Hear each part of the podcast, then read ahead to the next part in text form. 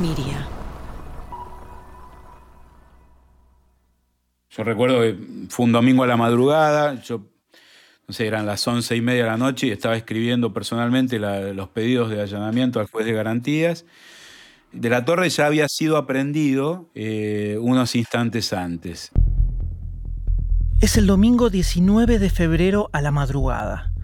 Pasaron cinco semanas desde el robo al Banco Río y la policía acaba de detener al primer sospechoso, Beto de la Torre. El fiscal Ariel Apolo hizo seis pedidos de allanamiento al juez. Tienen que ingresar lo más rápido posible a todos los domicilios frecuentados por De la Torre en busca de pruebas que sirvan como evidencia del robo. El primero de esos lugares es la casa de su hijo. Son las 4 de la madrugada. La puerta de entrada es pequeña, Detrás, a través de un largo pasillo angosto y estrecho, se accede a la casa. Llegan con la orden de allanamiento y la pareja del hijo de De la Torre abre y los deja pasar. El secretario de la fiscalía en ese momento, Gastón Garbus, recuerda lo que encontraron.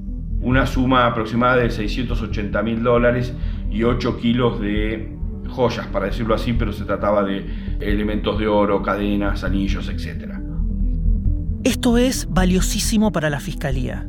No se sabe exactamente de cuánto fue el botín del robo al banco, pero encontrar cientos de miles de dólares y 8 kilos de alhajas y piedras preciosas coincide con el contenido de las cajas de seguridad del banco.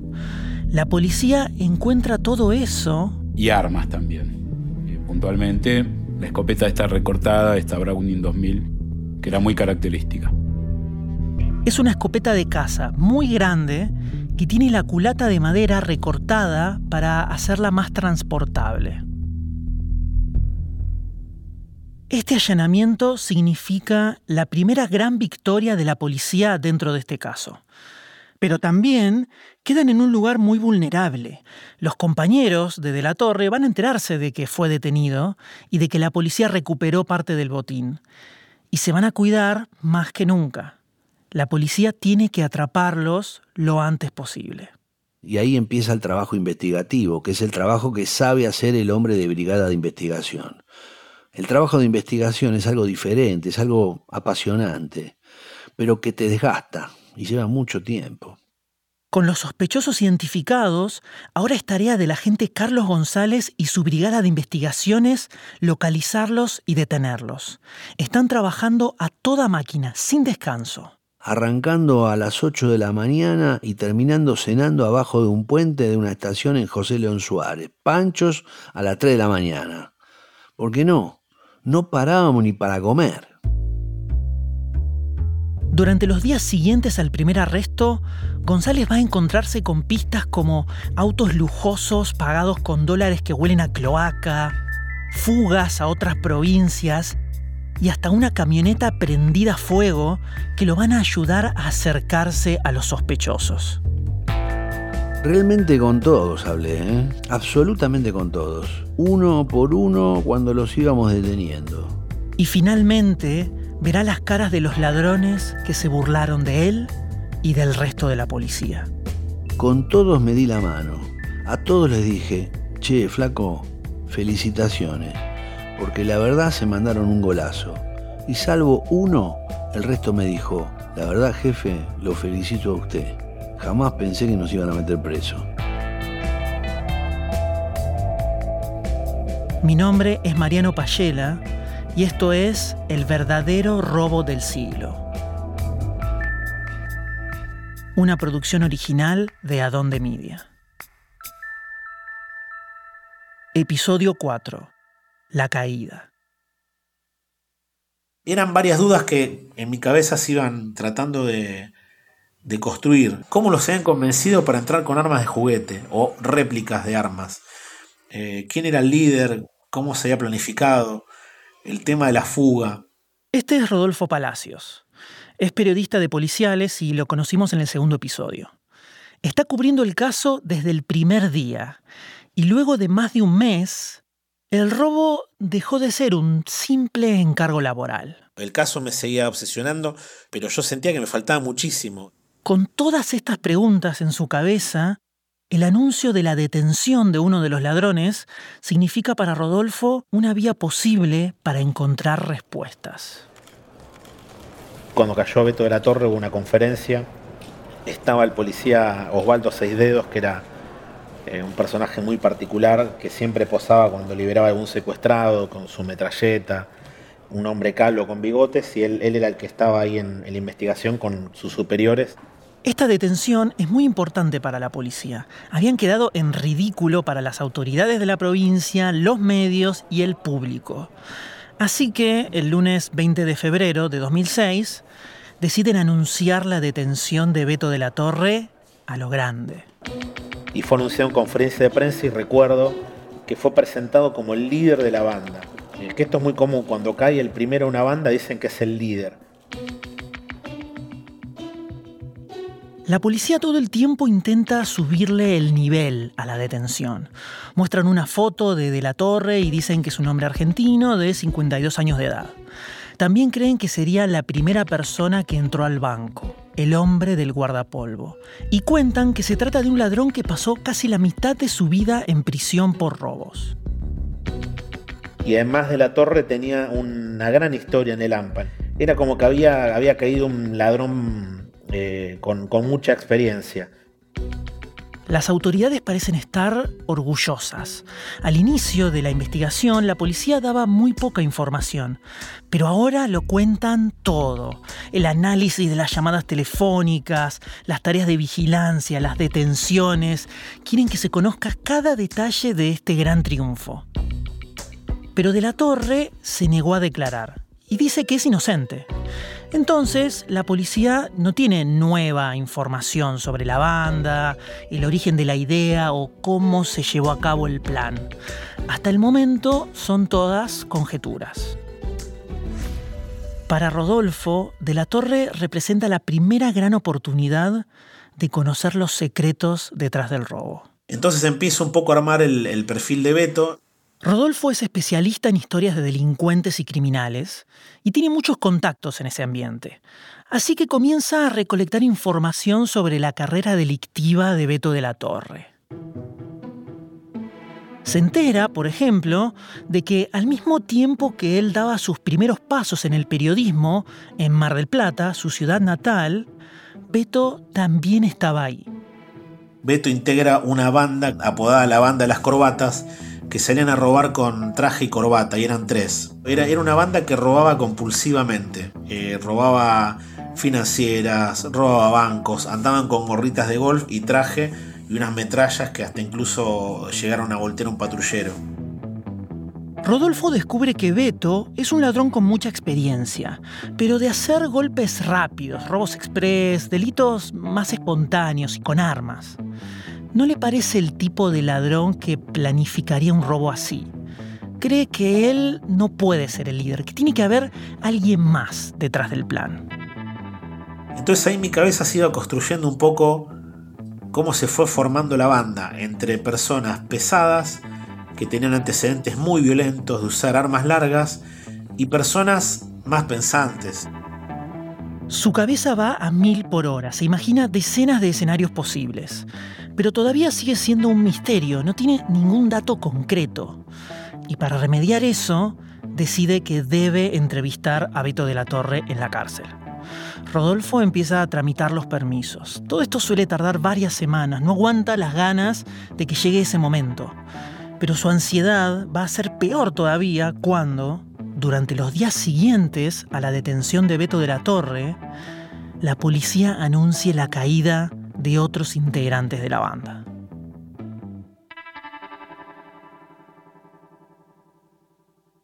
Yo creo que tengo el problema de ser adicto al trabajo. Todo aquello que me gusta lo hago de principio a fin. Hace muchos años que ya no trabajo, pero yo normalmente sueño que estoy trabajando. Ya pasaron 40 días desde el robo y en la mente del agente Carlos González hay lugar para una sola cosa, atrapar al resto de los sospechosos del robo al Banco Río. Sebastián García Bolster, Mario Vitete, Julián Sayo Echevarría y Fernando Araujo. Acá se dio un conjunto de cosas que hicieron que el personal especializado fuera altamente capacitado para cada una de sus tareas. Todos, absolutamente todos. Altamente profesionales y es un orgullo. A esa gente yo le debo el sacrificio. González siente que su responsabilidad va más allá de su trabajo. Se lo debe a todo el equipo de investigación que identificó a los sospechosos. No solo quiere atraparlos, la policía también necesita entender su plan y recuperar el botín que se robaron. Pero para eso tiene que encontrarlos. Y el que más obsesiona a la gente González y su equipo es Mario Vitete. Vitete es un uruguayo que vive hace años en Argentina. Es un viejo conocido de la policía, un ladrón con un historial largo. Pero además, todo apunta a que él es el famoso hombre del traje gris que estuvo negociando con la policía. Y lo identificaron gracias al traje. Hay un negocio de venta de ropa que está en el shopping de San Isidro que tuvo durante un mes una promoción que era un traje color gris con una camisa y una corbata. Dos mujeres que eran víctimas dijeron, es la promoción que tiene el comercio tal del shopping de San Isidro. Yo se lo compré a mi marido, dijo. Sí, yo también. Era la misma corbata, la misma camisa, el mismo traje. En base a estos testimonios, González va hasta ese negocio de venta de ropa con fotos de todos los sospechosos y pide ver los videos de las cámaras de seguridad de los días previos al robo. Así que fui a mirar los videos de las cámaras hasta que apareció él comprando eso. Así empezó el asunto de Vitete. En los videos de seguridad, González identifica el rostro de Mario Vitete. Tiene el pelo corto con algunas entradas por los años, cejas pobladas y una mirada penetrante. Es difícil imaginarse que es un ladrón, pero ahí está la prueba de que lo más probable es que sí, que él es el hombre del traje gris. Esto lo pone al tope de la lista de sospechosos. Es el que más se burló de la policía. Yo trabajé 10, 11 años en narcotráfico. Bueno, el narcotráfico es un delito internacional, entonces te relacionás internacionalmente y vas a hacer cursos y vienen a hacer cursos. Entonces con un amigo, un conocido de Uruguay, le digo, mira, tengo este hecho, está metido un uruguayo, ¿me podés averiguar? Sí. El contacto de González en Uruguay le dice que Vitete está ahí. De momento es solamente un sospechoso, entonces no pueden pedir ningún tipo de extradición.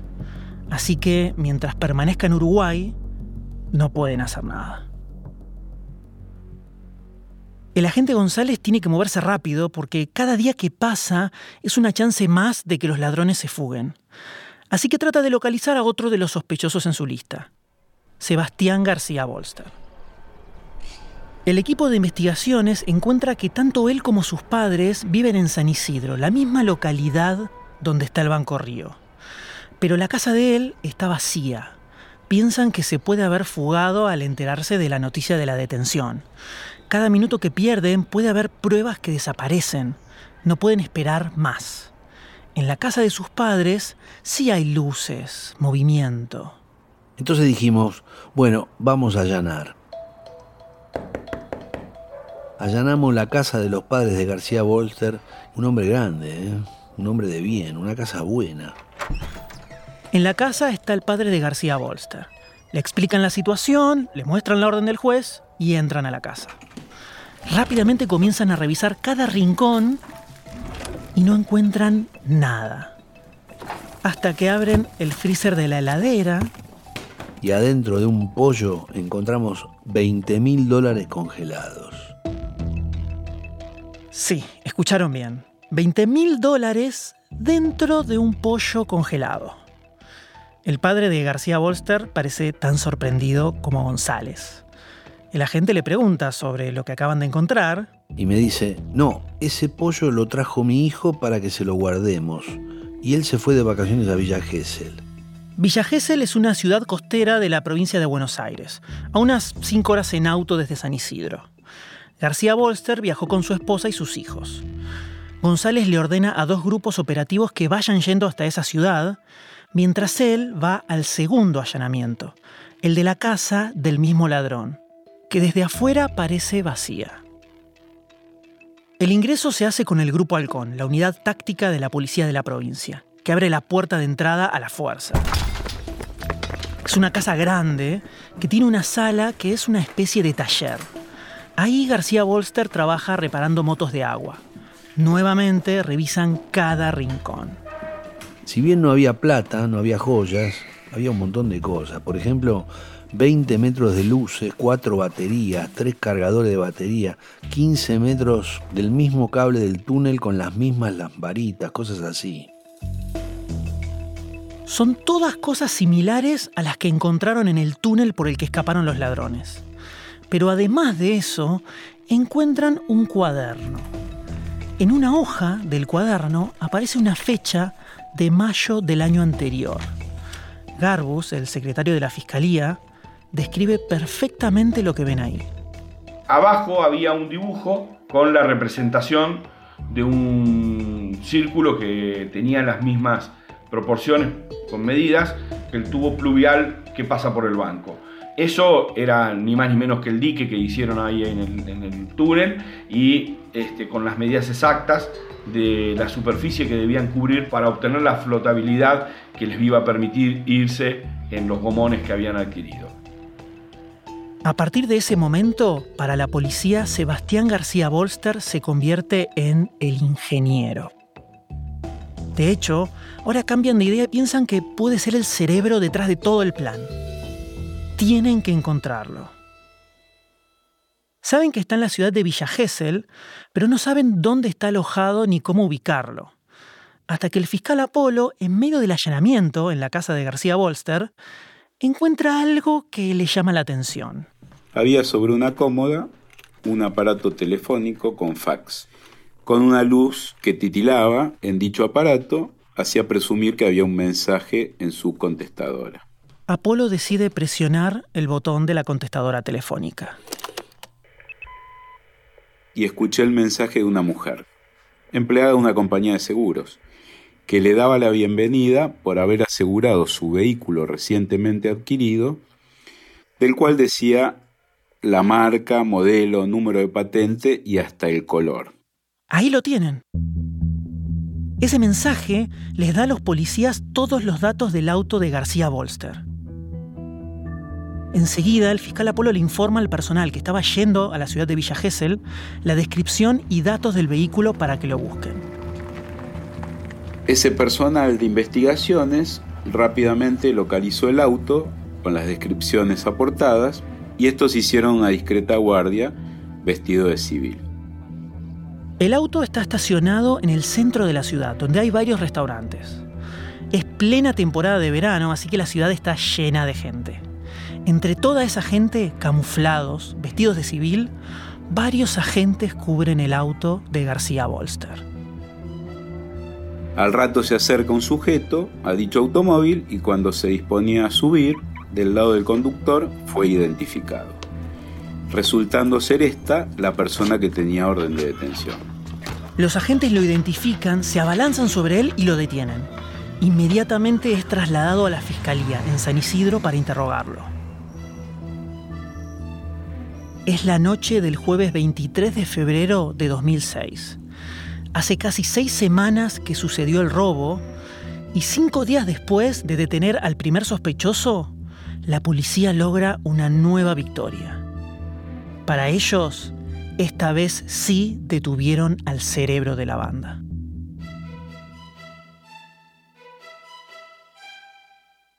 No era ladrón. Él salió a hacer una aventura. García Bolster tiene 30 años y es técnico mecánico. No tiene antecedentes penales ni contactos en el mundo del AMPA. Él dice ser inocente, pero eso no le impide a la policía emitir un comunicado anunciando la gran detención de el ingeniero. Dicen que es el cerebro detrás de la banda, quien diseñó todo el plan del túnel, el dique y el escape en botes inflables. Nuevamente sale en todos los medios y eso genera algo inesperado. Que tiene que ver con la presentación también en forma espontánea en, la fiscalía de dos personas que manifestaron que habían vendido a mm, Sebastián García Bolster dos departamentos por 60 y 65 mil dólares. Gastón Garbus, el secretario de la Fiscalía, recuerda perfectamente lo que sucedió. Entregaron el dinero porque no querían tener ningún problema y ellos sabían que podía tener que ver con el robo. Eso fue un dato también que permitió establecer o reforzar cuál era la participación de García Bolster en, en los hechos. La policía recupera otra parte del botín. Esto se suma al dinero y joyas que ya habían secuestrado a De la Torre. Todo esto es asegurado en el edificio de la Brigada de Investigaciones, bajo el cuidado del agente González.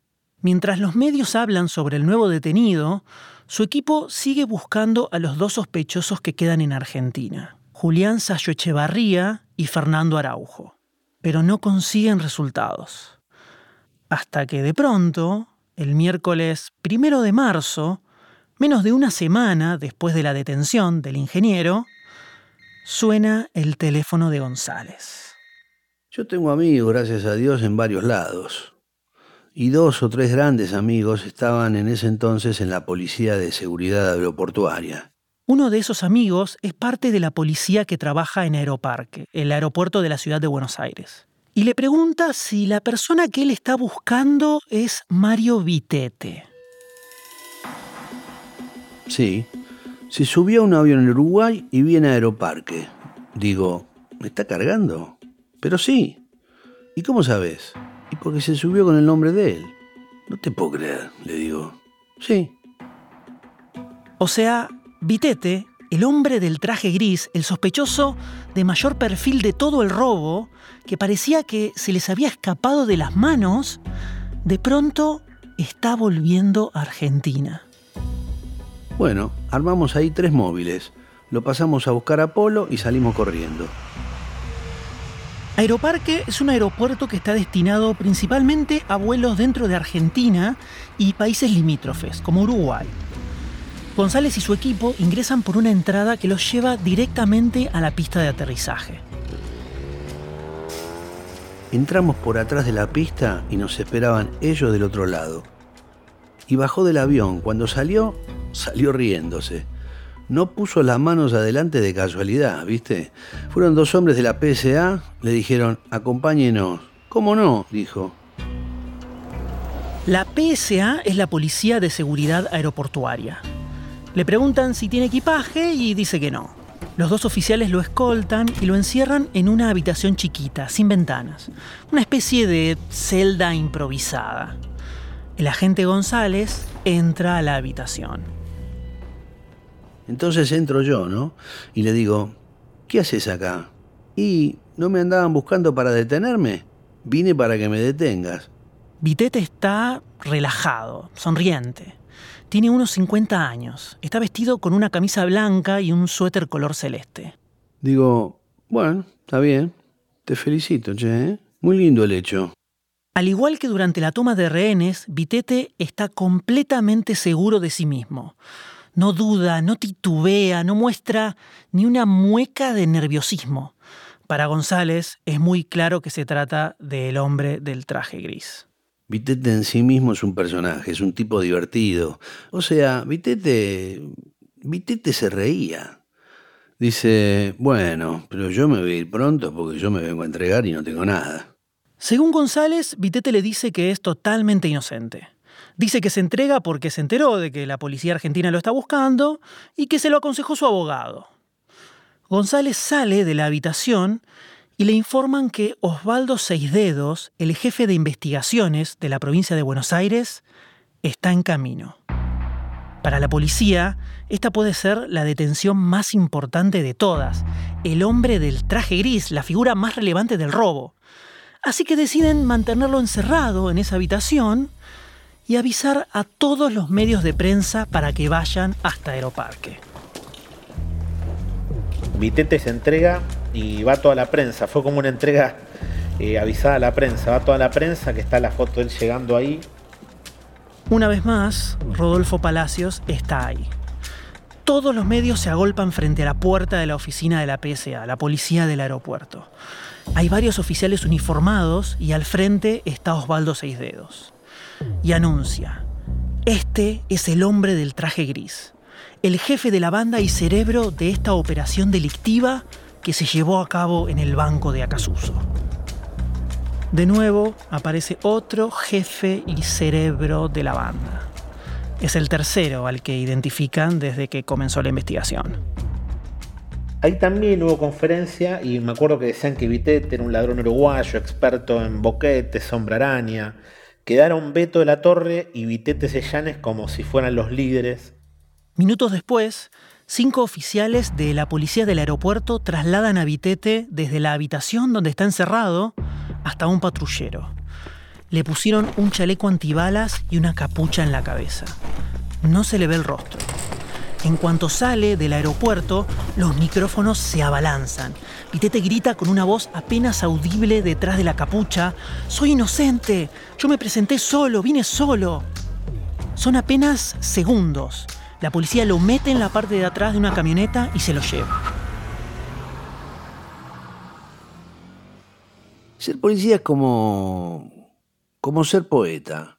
El poeta de golpe se levanta a las 3 de la mañana y le vino. Y le vino y es feliz. Bueno, así es el policía. Le salen las cosas si es feliz. Y González está feliz, porque en 10 días logró la captura de tres de los sospechosos del robo. La policía anuncia a la prensa los roles de los detenidos, que nuevamente cambian frente a cómo los habían presentado antes. Ahora son Mario Vitete, el hombre del traje gris, el jefe y líder de la banda. Sebastián García Bolster, el ingeniero, el técnico a cargo del túnel y el escape. Y Beto de la Torre, el hombre del guardapolvo, el primero en entrar y tomar el banco. Pero al periodista Rodolfo Palacios esto no le termina de cerrar, porque Vitete no es ladrón de bancos y tampoco boquetero. Lo único que les importaba a algunos editores era el botín o, algo impactante, algo fuerte. Y yo la verdad lo que, me obsesionaba más la historia y, y, me interesaba más la banda en sí, lo que más me interesaba el robo. Rodolfo está obsesionado con conocer cada detalle sobre el robo, sobre el plan, sobre la banda. Y finalmente, luego de varias semanas, recibe la autorización que estaba esperando. A menos de dos meses de ocurrido el robo, va a poder estar frente a frente en la cárcel con uno de sus principales sospechosos, Beto de la Torre. De la Torre está detenido en el penal de Florencio Varela, una cárcel muy grande de mediana y máxima seguridad. Está ubicada en la zona sur de la provincia de Buenos Aires. Toda persona detenida necesita hablar, es impresionante, yo descubrí eso con el tiempo, eh, porque tienen como un presente suspendido, todo el tiempo es eh, lo que ocurre ahí, y viven del pasado hasta exagerando historias, anécdotas. Rodolfo tiene mucha experiencia entrevistando ladrones, es su mundo. Entonces cree que puede lograr que Beto le confiese a él cosas que no le confesó a la policía. Cuando llega a la sala de visitas de la prisión, después de pasar los chequeos de seguridad, Beto ya lo está esperando. Tiene barba de algunos días e insiste en que es inocente. Beto estaba muy comprometido, pero en su discurso él seguía diciendo no, yo no fui, su coartada no era para nada creíble, que prácticamente era una coartada muy débil, que él esa hora estaba también viendo la televisión y no podía creer lo que los ladrones estaban haciendo. Dice que cometió muchos delitos en su vida, pero que ya pagó por ellos pasando más de 20 años en prisión. Asegura que la denuncia es falsa y sospecha que a su esposa, Alicia Di Tulio, la obligaron a declarar. Rodolfo le pregunta por los cientos de miles de dólares y las joyas que le encontraron, pero dice que es todo mentira. Yo he entrevistado ladrones antes de cometer un delito, ya habían cometido delitos, y después, y es como que el delito es como un tónico. He conocido ladrones que caminaban encorvados y después de robar un banco caminaban erguidos, fuertes, con una seguridad. Rodolfo, con toda su experiencia como periodista delincuencial, desarrolló una especie de sexto sentido.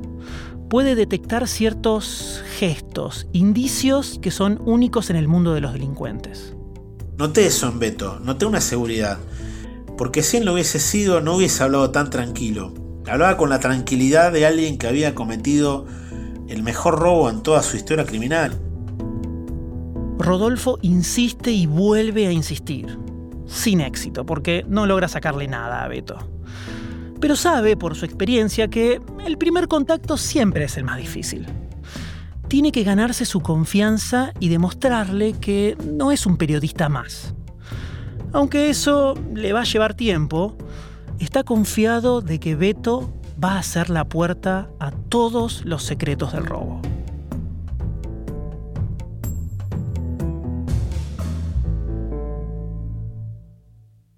Ya pasó una semana desde el último arresto. Después de las detenciones de De la Torre, García Bolster y Vitete, a la gente González todavía le falta encontrar a dos sospechosos. Uno es Fernando Araujo. Araujo es el otro que no, no era un ampón. Era profesor de arte marcial. Era muy buen pintor de pintura moderna. Un bohemio. Esa es la palabra. Un bohemio. Al igual que García Bolster, no tiene antecedentes. Pero con este último, por las pruebas que encontraron, la policía supone que participó como el ingeniero del robo. Araujo, en cambio, es artista, hijo de una familia de clase alta de San Isidro. No le encuentran sentido a su participación. Es un misterio. Una persona inteligente, una persona culta, una persona con capacidad. Como vimos en el tercer episodio, Araujo quedó registrado con García Bolster sacando fotos dentro del banco un año y medio antes del robo. Así que, a través del análisis de su teléfono, la Brigada de Investigaciones empieza a monitorear a sus contactos más cercanos. Y tenía una amiga, muy amiga, en San Isidro. Del teléfono de su amiga de San Isidro había 273.000 llamadas a una localidad de San Juan. San Juan es una provincia al oeste de Argentina, bordeando la cordillera de los Andes. Está a 1500 kilómetros de Buenos Aires, son más de 15 horas de viaje en auto. Y descubren que esas llamadas son realizadas desde un teléfono público de un pueblito muy chiquito llamado El Rodeo. Un grupo viajó a San Juan, empezó a identificar a la persona que atendía la llamada. Y así fue que se lo siguió y llegamos a un lugar en medio de la montaña absolutamente perdido en la montaña, donde hay una escuela rural. Es una localidad pequeña, con menos de 1.500 habitantes. Está rodeada de largas extensiones de valles y montañas donde no hay nada. Varios vecinos vieron llegar a un forastero, hablar por teléfono y luego irse. Pero nadie sabe dónde vive. Durante varios días el equipo de González recorre la zona. Es un lugar de pura naturaleza, lleno de montes y pequeñas montañas. Lo recorren en auto, moto y hasta caballo. Nada. Araujo pareciera ser un fantasma. Fuimos a hablar con el comandante de gendarmería de la zona, dejarle fotos, explicarle, mire, no sabemos si viene, porque no lo teníamos ubicado, el lugar donde él vivía. Gendarmería es una fuerza militar que cumple tareas dentro del país, a nivel nacional. Como en San Juan hay un cruce de frontera a Chile, hay un destacamento que patrulla la zona. El equipo de González deja el pedido de captura con su foto y se van, derrotados. Queda otro sospechoso que González tiene pendiente, Julián Sayo Echevarría. Varios testigos de la zona por donde escaparon los ladrones describieron a una persona que se pasó horas sentado en una combi Volkswagen el día del robo, la camioneta en la que escaparon los ladrones. Nos pusimos a buscar la banda que trabajaba en sus años del ladrón Beto de la Torre. El más parecido era Sayo Echevarría.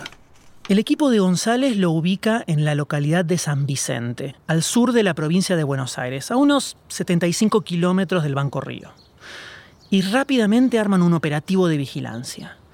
La descripción de los testigos es muy poca evidencia para poder detenerlo. Necesitan encontrar más pistas que lo unan al robo. Empiezan a seguir cada uno de sus movimientos y detectan algo que les llama la atención. Ven que maneja una lujosa camioneta Ford 4x4, último modelo. Así que González empieza a visitar las agencias de autos de la zona con una foto del sospechoso. Y en la Ford de San Vicente hablamos con el gerente y nos dijo que había vendido una EcoSport 0 kilómetros y que la plata la tuvieron que contar fuera de la agencia porque tiene un olor a podrido infartante y la había pagado en efectivo con dólares en un solo pago. González recuerda el olor a podrido del túnel por el que escaparon los ladrones. La fecha de la compra de esa camioneta es el 4 de febrero, tres semanas después del robo. Con esa pista a favor, empiezan a hacer averiguaciones en locales de venta de la zona.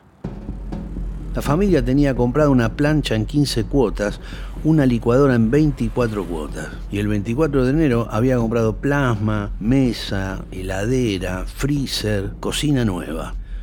Fuimos al corralón de materiales. Nah, no te imaginas los gastos que habían hecho.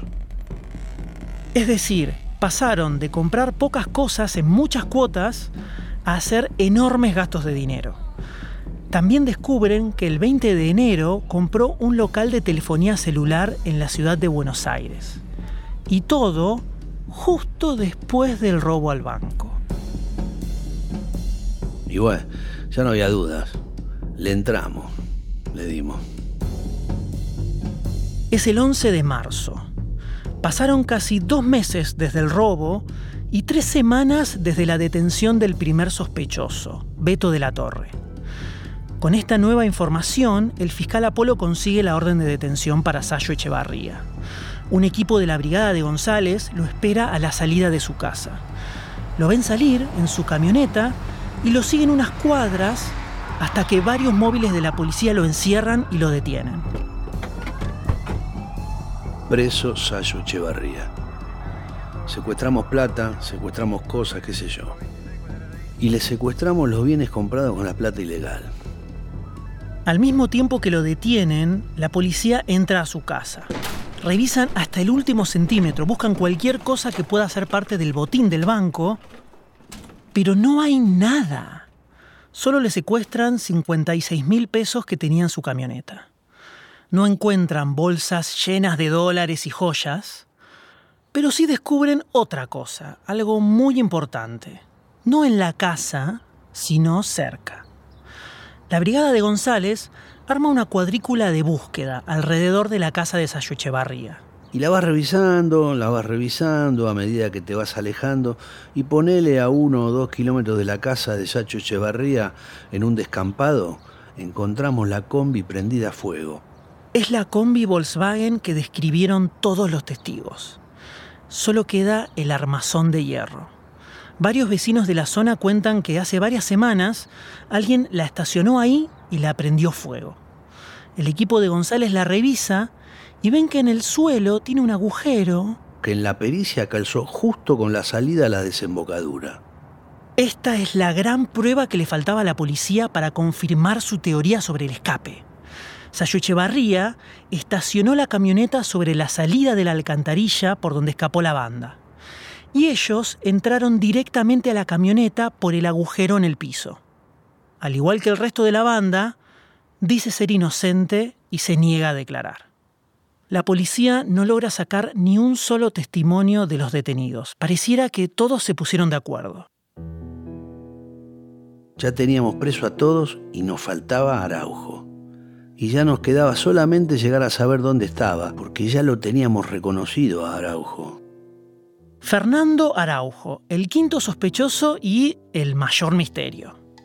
Parece haberse esfumado de la faz de la Tierra, visto por última vez en San Juan. Y así pasan varias semanas. La fiscalía hace ruedas de reconocimiento y varios de los rehenes reconocen a los detenidos, así que comienzan a armar el pedido de elevación a juicio pareciera que este es el fin, que González no va a lograr cumplir con su misión de detener a toda la banda, hasta que el 11 de abril, a casi tres meses del robo, le llega una notificación de gendarmería. Y un día sale una patrulla de gendarmería porque se sale a caballo, en la montaña, en la nada.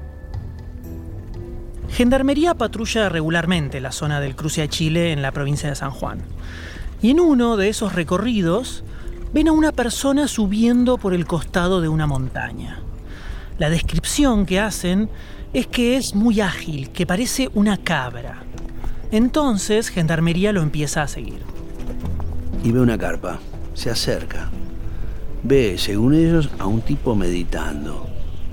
Está en la cima de una pequeña montaña. No hay nada a varios kilómetros a la redonda. Está completamente aislado. En la carpa ven que tiene muchísimas provisiones para que le duren meses. Tiene barba de varias semanas, pero eso no es lo que más le llama la atención a los gendarmes. Se acercan ahí y tenían, no sé, 30 diarios con todos los días de Buenos Aires, ¿no?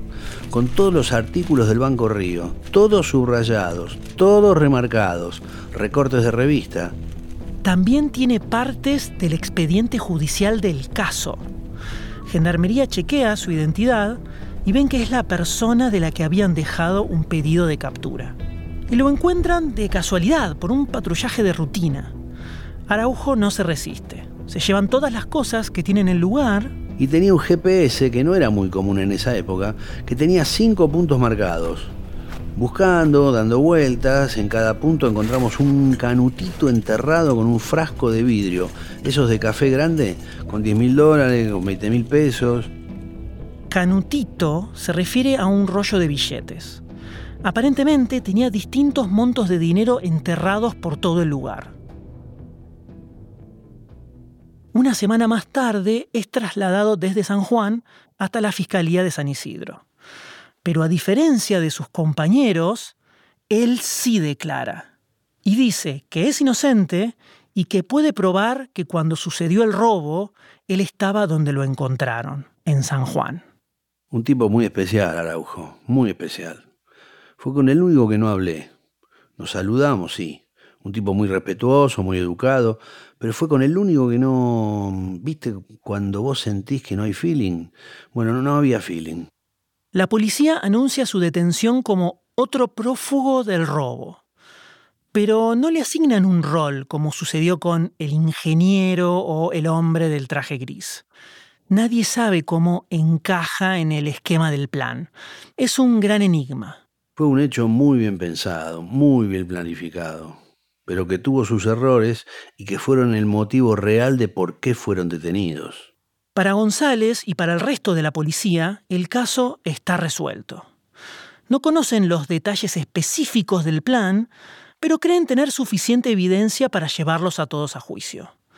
Así que, durante los meses siguientes, la Fiscalía dedica todos sus recursos a organizar y armar el expediente del caso con todas las evidencias.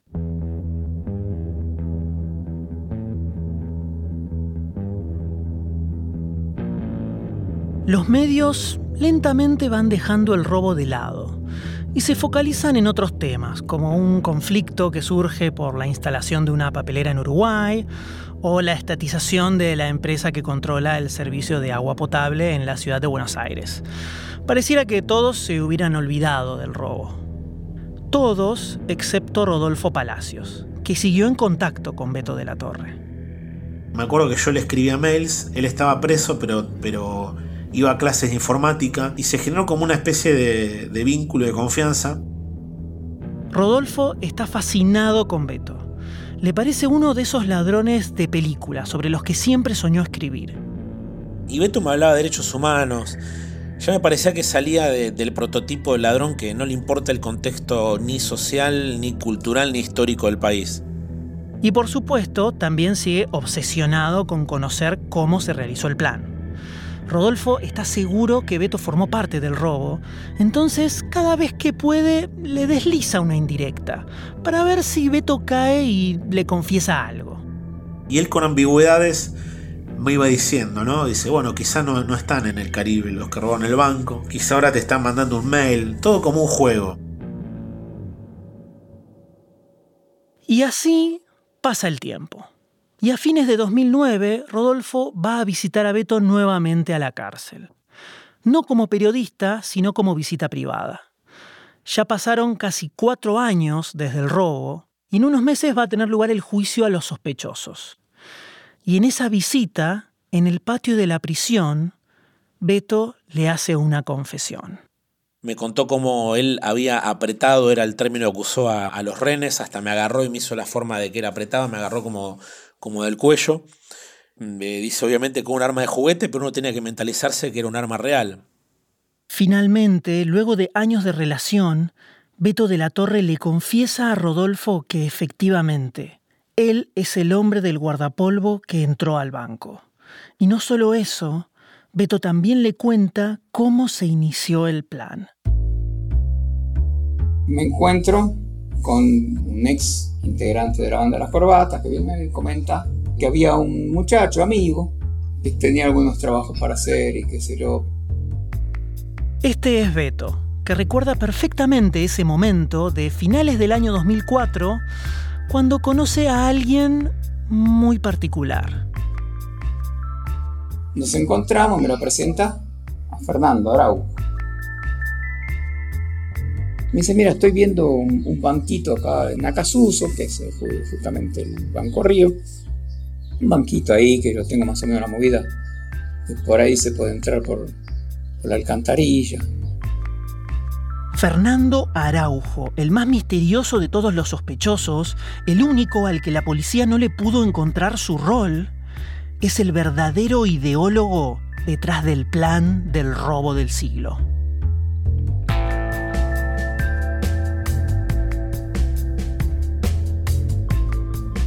En el próximo episodio, Rodolfo Palacios nos presenta al misterioso Fernando Araujo. Beto de la Torre cuenta cómo fue su ingreso a la banda y vamos a conocer todos los detalles de la planificación del robo del siglo. La sensación es como que estás viendo una película de, la realidad, de lo que está pasando. Todavía estaban con el tema de la toma de rehenes, nosotros lo estábamos a resguardo. El verdadero robo del siglo es una producción original de Adonde Media con el apoyo de Duolingo. Este episodio fue producido y escrito por mí, Mariano Payela. Alejandro Marinelli y Tali Goldman realizaron la investigación periodística. La edición del guion estuvo a cargo de David Alandete. La mezcla de sonido fue realizada por mí y Martín Choussard. Nicolás Payela compuso la música original. La masterización y el diseño de sonido lo hizo Antonio Romero. Luis Siembrowski es la voz de Carlos González. La ilustración del episodio es de Tony Gannem. Martina Castro fue la productora ejecutiva. Podés encontrar todos los episodios de la serie en robodelsiglopodcast.com o en tu aplicación de podcast favorita. Gracias por escuchar.